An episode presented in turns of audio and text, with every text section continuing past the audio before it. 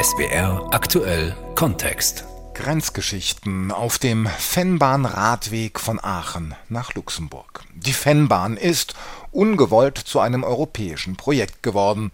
Damals, nach dem Ersten Weltkrieg. Das ist eine Geschichte. Und wie das so war, irgendwann war dann Schluss mit der Bahn. Man meinte sie nicht mehr zu brauchen, egal wie europäisch. Das ist eine andere Geschichte. Und wie aus der Bahntrasse ein Radweg wurde vor zehn Jahren, noch eine Geschichte. 125 Kilometer von Aachen über Belgien bis Luxemburg, wechselnde Landschaften, gut zu erradeln und wenn man mit den Leuten entlang der Strecke spricht, wie das unsere Korrespondentin Astrid Korall gemacht hat, dann bekommt man manch kuriose Geschichte zu hören. Bevor man durch wunderschöne Landschaften radelt, durch Wälder und Wiesen, muss man erstmal ein kleines Stück durch die Stadt zurücklegen. Am Bahnhof Aachen-Rote Erde beginnt der Fennbahnradweg. In Sichtweite eines alten Backsteingebäudes informiert eine Tafel in vier Sprachen über die Strecke. Peter Büllmann aus Luzern und sein Bruder stehen davor, abfahrbereit.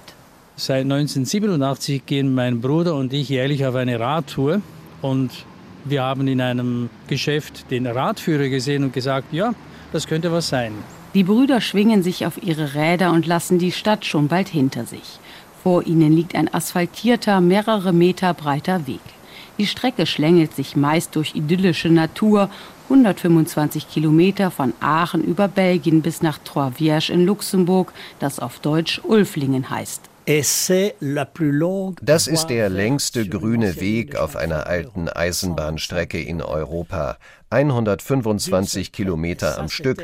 Und das war auch die große Stärke, dass es ein Projekt mit Deutschen, Belgiern und Luxemburgern war. Erzählt Gilbert Perrin, der einer Vereinigung angehört, die sich für den Erhalt stillgelegter Bahntrassen einsetzt und dem die Entstehung des Fennbahnradweges maßgeblich zu verdanken ist.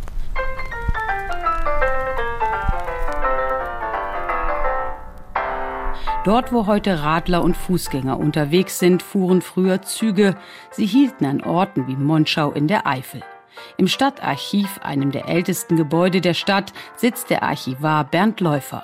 Am 15. Mai 1882 unterzeichnet der damalige König Wilhelm von Preußen ein äh, Gesetz, in dem er dann den Ausbau der Eisenbahnen festlegt. Und darunter findet sich dann auch die Eisenbahn die von Prüm über St. Vith, Monschau nach Aachen, Rote Erde geht. Damit ist im Grunde genommen diese Grundsteinlegung der Fennbahn. Die nahm 1889 ihren Betrieb auf.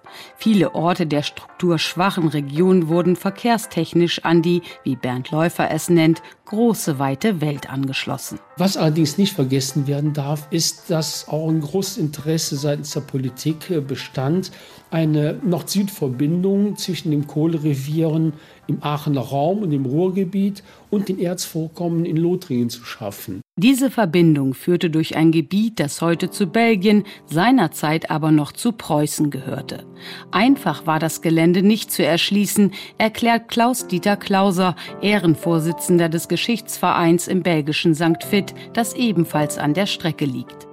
Wenn man sich den Streckenverlauf der Fennbahn ansieht, dann sieht man auch sehr viele Kurven, vor allem wenn man von Aachen ansteigt bis aufs hohe Fenn, dann wieder runterfährt und so weiter. Diese Eisenbahn ist dann aber, als sie dann endlich in Betrieb war, zu einem Erfolgsschlager geworden. Es wurden so viele Güter hin und her transportiert, dass man die Strecke ausbauen musste. Entlang der Trasse entstanden Cafés, Restaurants und Hotels und damit neue Arbeitsplätze.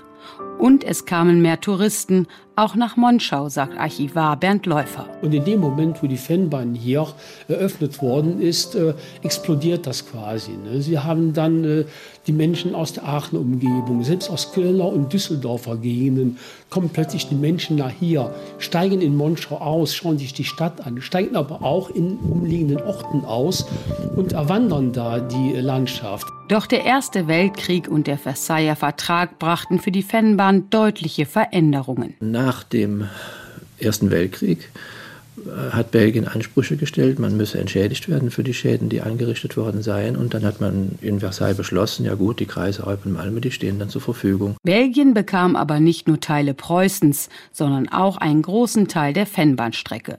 Züge mussten damit durch ein Drittland fahren, es wurden Zollgebühren fällig, die Strecke verlor an Attraktivität. Und nach dem Zweiten Weltkrieg wurde es nicht besser, im Gegenteil erklärt Klaus-Dieter Klauser. Die Ardennenoffensive hat der Bahn sozusagen den Rest gegeben. Viele Bauwerke waren zerstört, Tunnels, Brücken und so weiter. Äh, Strecken waren bombardiert worden.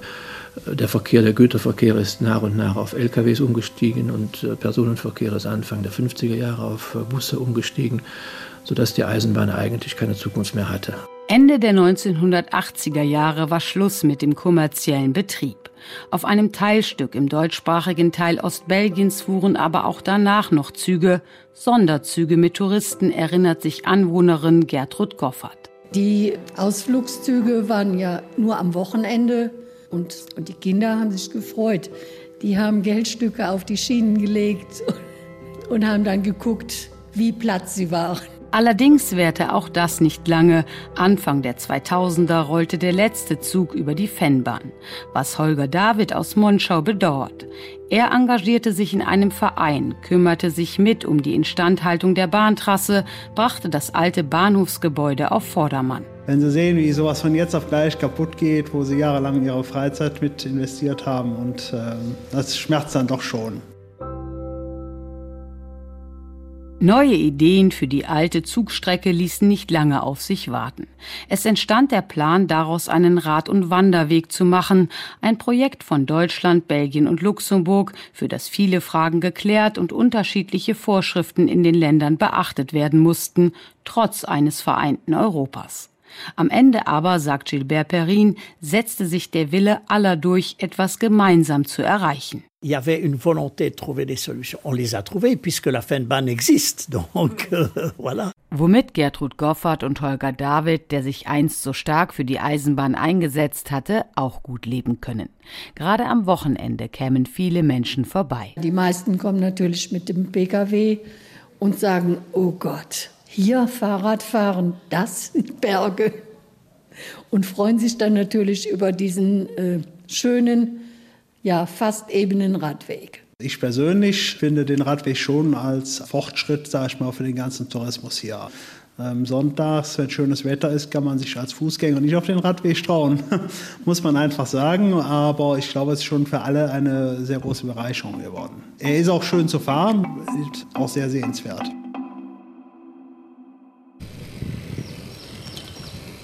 Auf 125 Kilometern radelt man durch Wälder und Felder, über die Höhen der Eifel, durch Heidelandschaft und durch das Naturschutzgebiet Hohe Fenn, das größte Hochmoor Europas, das der ehemaligen Bahnstrecke seinen Namen gab, und durch das beschauliche Tal des Flusses Ur. Man kommt an Viadukten vorbei oder fährt darüber, vorbei auch an einer Burgruine und einem Kloster. Mit im Schnitt 2% Steigung ist die Strecke nicht besonders steil, weil die Züge früher ein größeres Gefälle nicht geschafft hätten.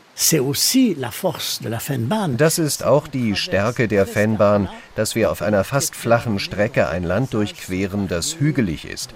Die Landschaften sind abwechslungsreich. Es gibt Tunnel, es gibt Brücken, also es ist nicht eintönig. Es ist gut zu fahren und wir sehen sehr abwechslungsreiche Landschaften mit Tälern und so weiter. Man merkt dem Streckenplaner Gilbert Perrin die Begeisterung an. Doch damit ist er nicht allein. Auch Stefan Wolf findet, dass die Fennbahn ein super Projekt ist, es sich gut auf der Trasse fahren lässt. Er macht mit Freunden eine Radtour. Gemeinsam stehen sie an einer Weggabelung und legen eine Pause ein. Also schon spitze. Also ich meine, das ist nicht so schlimm mit den Steigungen, dass man das nicht auch mit ein bisschen Übung schaffen könnte. Eine seiner Begleiterinnen, Uda Backer, hat sich etwas schwerer getan. Also diese kontinuierliche Steigung, aber es ist machbar, doch. Und abends fühlt man sich gut, dass man es geschafft hat. Und durch die Natur, die Ablenkung, mal hier, mal da gucken, ist schon toll. Nur an einer Stelle können Radfahrer so richtig ins Schwitzen kommen, zwischen Belgien und Luxemburg. Ursprünglich sollte die Strecke dort durch einen Tunnel führen, doch es kam anders, wie Alan Klein vom Nationalpark Ur erklärt, der weit vor dem stillen und mit Pflanzen überwucherten Tunneleingang steht. Und dann wurde festgestellt, dass zwischenzeitlich die Fledermäuse äh, hier schon eingezogen waren. Und halt sehr viele verschiedene Arten von Fledermäusen und somit stellt der Tunnel auf nationaler Ebene einen, oder auch internationaler Ebene einen Hotspot für die Fledermäuse in Europa dar.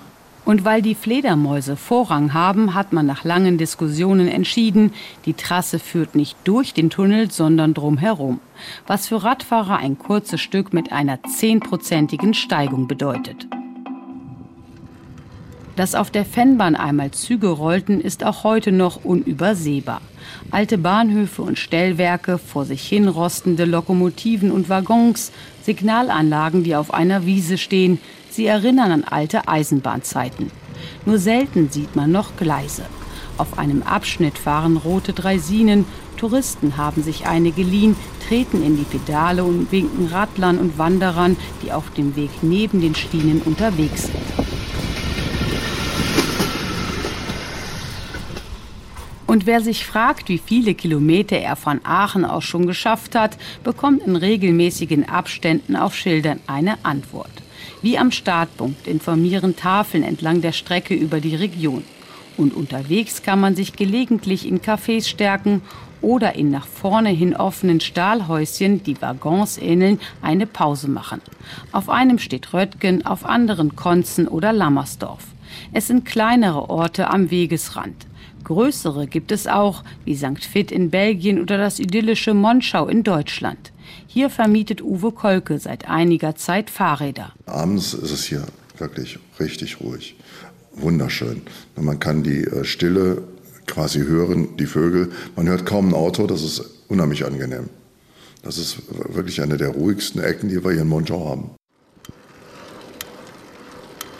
Das Besondere an der Fennbahn ist ihr Verlauf. Ohne es zu merken, überquert man auf einem Teilstück nicht nur einmal die Grenze von Deutschland nach Belgien, sondern mehrfach. Wir sind hier an der Straße, die von Aachen kommt, weiter nach Monjo geht. Und auf der rechten Seite ist schon Belgien, Peterschensfeld. Und hier auf der linken Seite ist die Bundesrepublik. Und wir stehen hier auf dem Bahnhofsgelände Rötchen, Bahnhof Rötchen, der zur Fennbahn gehört. Und da die Fennbahn in ihrem ganzen Verlauf hier zu Belgien gehört, sind wir hier zwar in Deutschland, aber auf belgischem Territorium. Erzählt der Historiker Herbert Ruland. Denn was mit dem Versailler Vertrag 1919 besiegelt wurde, gilt noch heute. Die Fennbahnstrecke ist größtenteils belgisches Hoheitsgebiet und führt mancherorts mitten durch Deutschland, teilt die Bundesrepublik also. So entstanden kleine Inseln, Exklaven. Und ich weiß nie, ob ich in Belgien oder in Deutschland ist. Das ist so kompliziert. Ja. Herbert Ruland kann viele kuriose Geschichten erzählen, von einer Familie etwa, die vor langer Zeit auf dem ehemaligen Bahnhofsgelände des Ortes Lammersdorf und damit in Belgien wohnte. In Belgien war es damals so, wenn, wenn da jemand geboren wurde, wurde er automatisch Belgier. Ne? Und das wollten die Leute nicht. Das waren ja Deutsche. Und dann ist die Mutter, die hatte drei Kinder, angeblich, wie jedes Kind geboren wurde, auf der Brare da rausgebracht worden in Nachbarhaus und hat da ihre Kinder gekriegt. Und so haben die die deutsche Staatsbürgerschaft gekriegt. Ne? Zu einem Haus in Lammersdorf, das auf belgischem Grund steht, kann der Archivar Bernd Läufer aus Monschau ebenfalls einige Geschichten beisteuern. Die Kinder mussten, bis wann weiß ich nicht genau, nach Belgien, also nach Raren zur Schule, obwohl die äh, Lammersdorfer Volksschule damals rund 200 Meter nur entfernt gewesen ist. Ne? Die Leute mussten natürlich ihr, das ist auch heute noch so, äh, wenn sie das Auto zu Hause anmelden, ein belgisches Kennzeichen haben. Äh, wenn Bundestagswahlen sind, dann gelten die Einwohner dieses Hauses als Ausländer und haben im Grunde genommen dieselben äh, Voraussetzungen wie jemand, der jetzt in den USA oder Südafrika lebt. Ne? Halt nur, weil dieses kleine Stückchen, auf dem ihr Haus steht, belgisches Hoheitsgebiet ist. Auch Gertrud Goffert lebt seit rund 40 Jahren in Belgien in einem Haus am Bahnhof des deutschen Ortes Monschau. Das Besondere ist, dass wir hier in Belgien sind. Drei Meter weiter ist die Straße, da ist Deutschland. Und dieses Haus ist das einzige, was hier zu Belgien gehört. Rechts und links in alle Richtungen ist Deutschland. Und das gehörte früher zur Bahn, war also die Bahnmeisterei und Wohnungen für Bahnbeamte. Deshalb ist das auf belgischem Gebiet. Der belgische und der deutsche Briefträger bringen die Post. Und als einmal bei ihr eingebrochen wurde, kam die belgische Polizei. Wir haben das Haus renoviert und irgendwann ist eingebrochen worden. Und alle Nachbarn haben uns ausgelacht und haben gesagt, wir hätten die Feuerwehr gerufen, weil die belgische Polizei hatte blaue Uniformen. Inzwischen gibt es in Deutschland auch blaue. Es ist also schon etwas länger her. Auch Clemens Peters kennt die Strecke aus dem FF. Der leidenschaftliche Radfahrer ist über 80 und steht an einer Stelle des Radweges, die eine gute halbe Stunde südlich von Monschau liegt. Peters zeigt nach rechts und links. Wenn Sie hier schauen, da wo die Garage ist, dann ist der, da war der deutsche Zoll. Und hier nebenan, ja, das ist jetzt abgerissen, das, das war der belgische Zoll. Wer in einer deutschen Exklave wohnte, musste früher seinen Ausweis vorzeigen, um nach Hause zu kommen und musste alles verzollen, was viele nicht taten. Gerade nach dem Krieg blühte der Schmuggel zwischen beiden Ländern. Das Schmuggel ist eine Krankheit. Die Zollhäuschen sind längst abgebaut. Heute ist nicht mehr zu erkennen, welches Land rechts oder links der Strecke liegt. Es gibt auch keine Schilder, auf denen Belgien oder Deutschland steht. Trotzdem kann es im Alltag ab und an zu Problemen kommen. Wie ja. einmal gefahren, da kam einer mit dem Roller da, da, hat, da rufe ich die deutsche Polizei nach. Ah, nee, dann müssen die belgische Polizei, da ist ein belgisches Hoheitsgebiet. Und bei einem Unfall sind auf einem Teilabschnitt belgische Behörden und Rettungsdienste zuständig, erklärt Christoph Hendrich von der Tourismusagentur Ostbelgien. Wenn wirklich auf der Bahn und sind im Grunde genommen zehn Meter belgisches Territorium durch deutsches Territorium und wenn dort jemand Hilfe benötigt und auch auf der Strecke bleibt, dann ist es eigentlich äh, Sinn und Zweck, die belgischen Rettungskräfte zu verständigen. In der Praxis weiß ich ehrlich gesagt nicht, äh, wird da wahrscheinlich nicht so genau hingeschaut. Also wenn jetzt auf der deutschen Seite jemand schneller ist, dann wird er nicht Stopp äh, sagen. Unfallfrei haben Tom und Helmar Bohmfalk aus Leer ihren ersten Tag auf der Fennbahnstrecke bewältigt. Ich finde diese Kombination, also so das Gefühl zu haben, dass man so ein anderes Land schon mal am Rand so wahrnimmt, das war wirklich klasse. Ich muss ganz ehrlich sagen, dieses mit Belgien und Deutschland, das habe ich gar nicht so wahrgenommen. Also ich habe eher auf die Natur geachtet und äh, ja, wir haben uns gut unterhalten zwischendurch. Natur pur heißt es auch auf dem letzten Stück der Fennbahn in Luxemburg. Auf Wiesen grasen Kühe, es geht noch einmal einmal durch den Wald und von oben hat man schließlich einen Blick auf den Bahnhof von Travierge, das eher unspektakuläre Ziel der 125 Kilometer langen Fennbahnroute. In einem Café sitzt Carlo Schröder, der sich im Gemeinderat des Ortes engagiert. Die Fennbahn ist für uns ein touristischer Anhaltspunkt. Da kommen sehr, sehr viele Leute. Deutschland, Belgien, Holland. Äh, ich habe auch schon Menschen aus Amerika getroffen, die hier auf der Durchreise waren und auf einmal auf der Fernbahn da gesichtet wurden mit dem Fahrrad. Ne? Also die kommen von überall her. Der Ausbau der Fennbahn zu einer Radstrecke hat sich aus Sicht vieler gelohnt. Und wer sie einmal abgefahren ist, wird dem sicherlich zustimmen. Für SWR Aktuell Kontext war unsere Korrespondentin Astrid Koralle auf dem Fennbahn-Radweg unterwegs. Er zählt zu den schönsten Radwegen in Europa und befindet sich auf einer alten Bahntrasse. Von Aachen über Belgien bis nach Luxemburg zieht sich die 125 Kilometer lange Strecke durch wechselnde Landschaften